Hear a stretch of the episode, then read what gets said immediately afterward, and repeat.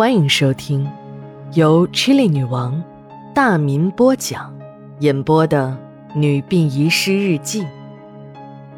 本故事纯属虚构，若有雷同，就是个巧合。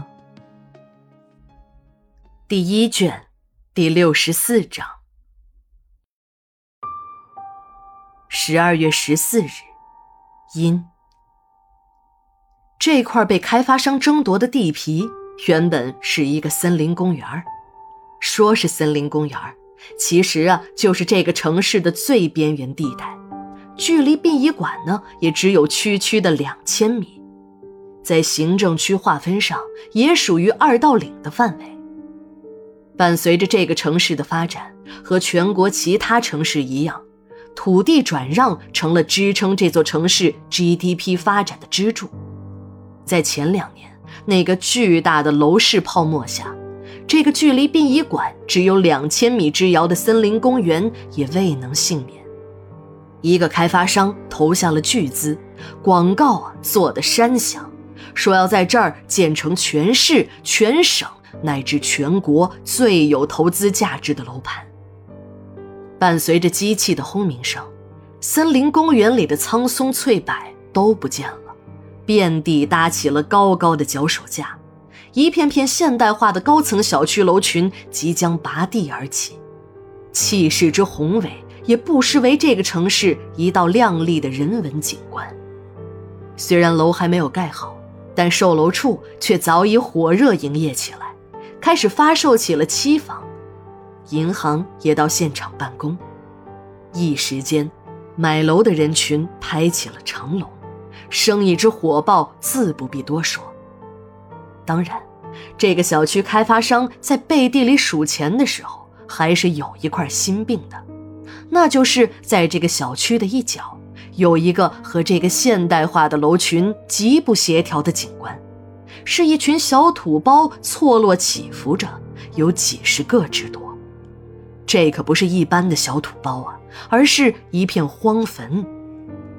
要说这年头的开发商，在巨大经济利益的驱使下，已经没有什么不敢拆的了。就算是亲爹挡在前面，大铲车也会毫不犹豫地碾压过去。但面对这些个荒坟，所有人都束手无策了。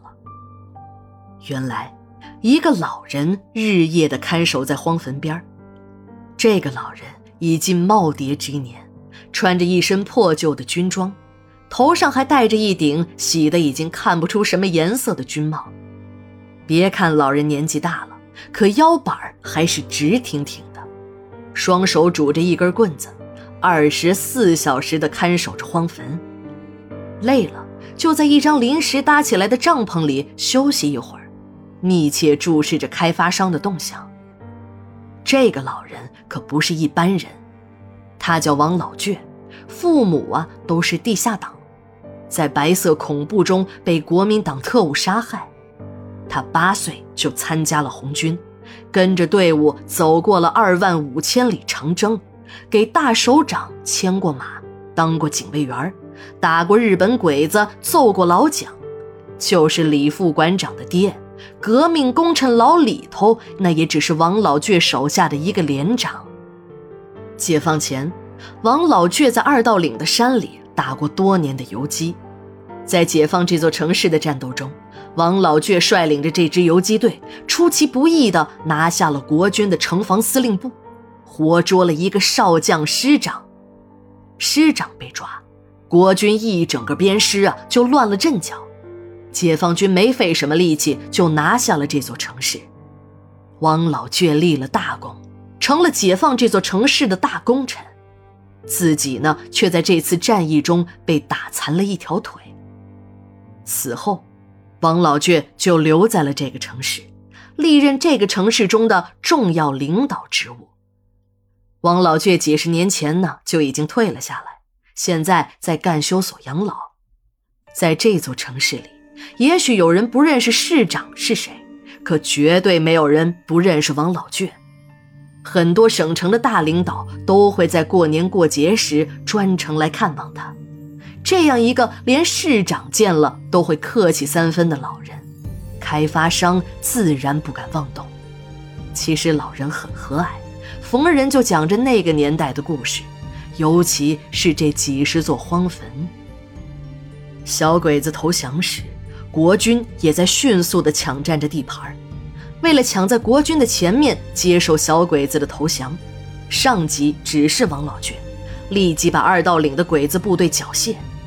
在这最后的时刻，小鬼子却玩起了花招。一个连的游击队赶到了指定地点，等来的不是小鬼子的投降仪式，而是连续爆炸的几颗毒气弹。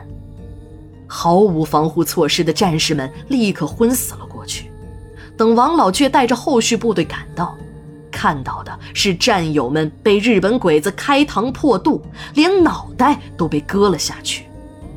王老倔四处寻找鬼子为战友们报仇，但一个活的也没找到，却意外的在一个山凹里看到了上百名鬼子兵剖腹自杀后的尸体。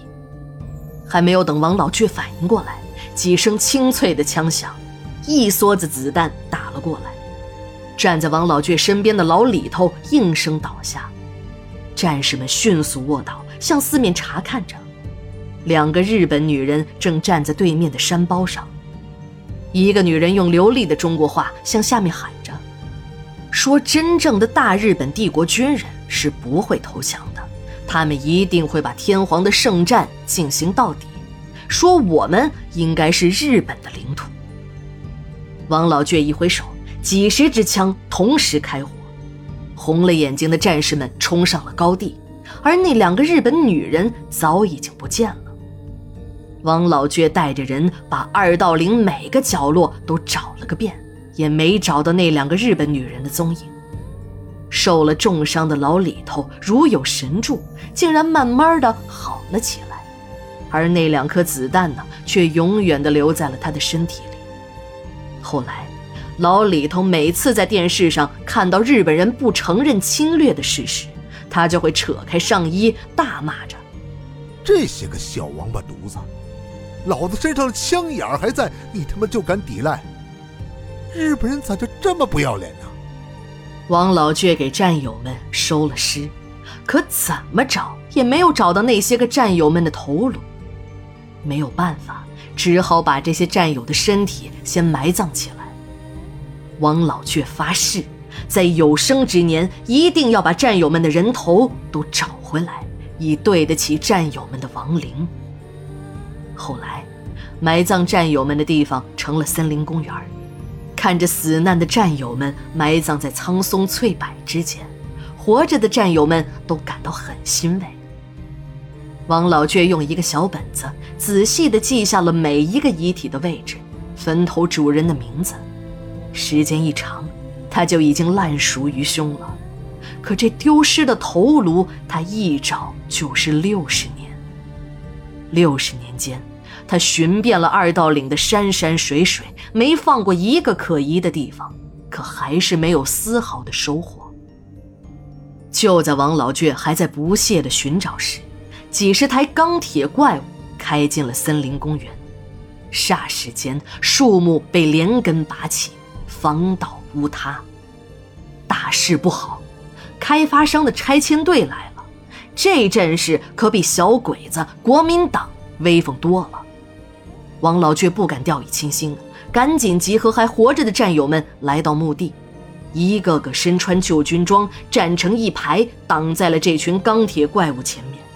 每个老兵手里还拿着粗粗的木棍儿。一看情况不对，开发商就打电话搬来了救兵。警察们来了，局长走上前去，向老领导们敬了一个军礼后，就带着队伍默默地离开了工地。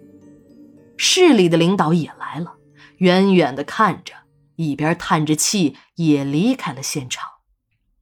开发商傻了眼儿，经过仔细打听，才知道这几位老头子的背景。为了不影响楼盘的宣传，实在没有办法，就找来了施工队，用水泥板把这几十个荒坟包围了起来。从此，这些烈士们的坟墓就成了小区中的孤岛。几个手执木棍的老兵日夜守护着。经济的严冬到来了，这个楼盘还没有完工，资金链就断了。银行把钱袋子看得紧紧的，一分钱也不肯贷给开发商。工程停工了，一个惊世骇俗的烂尾楼出现在了这个城市之中。两年过去了，这个楼盘的开发商呢，早就玩起了金蝉脱壳的游戏。破产后又重新注册了一家开发公司，这不仅可以赖掉银行的贷款，卖掉的期房也和自己没有了任何关系。管理部门经过重新评估，这块地皮呢又重新在土地局挂牌交易了。不过管理部门也学乖了，要求这次转让金必须一次性交纳。就连管理部门也没有想到。这个烂楼盘居然成了香饽饽，几大地产公司一番争夺后，最后以八个亿成交。事后人们才知道，中标的天花地产是一家有港资背景的开发公司，要不然资金会那么雄厚，拿八个亿就像吹口气儿般的容易。公安局的办公室里，高队正在看着国安的朋友转过来的一份文件。内容是在上个世纪七十年代，中日邦交正常化之初，日本的激进军国主义分子借侨民身份自由往来之际，向我国派出了一批别有用心的特殊工作者。当年，在我们这座城市里，国安部门根据可靠情报抓获了三名特工，均被驱出国境，只有一名特务下落不明。国安部门追查了多年，一点线索也没有。据国安部门抓住的一名日本特务交代，他们的主要使命就是寻找遗留在中国的一批宝藏。据说，那批宝藏在当时价值就有几个亿美元，那是天皇拨给一支叫石茂部队的作战经费和奖励。高队梳理了一下案情，发现无论是凯恩教授被杀。还是二道岭的疑案，还有当年的女特务，种种乱象都和一个事件扯上了关系，那就是天皇的那批宝藏和石茂部队的细菌生化武器。那个神秘的杀手，还有不断穿行于殡仪馆停尸间的魅影，老孙头的遗体竟然会神秘失踪。正在高队陷入沉思之际。电话铃急促地响了起来。电话是医院那边负责保护小薇和小菊的侦查员打过来的。就在几分钟前，小薇和小菊同时不明原因中毒，生命垂危。十二月二十五日，日记连载，明天继续。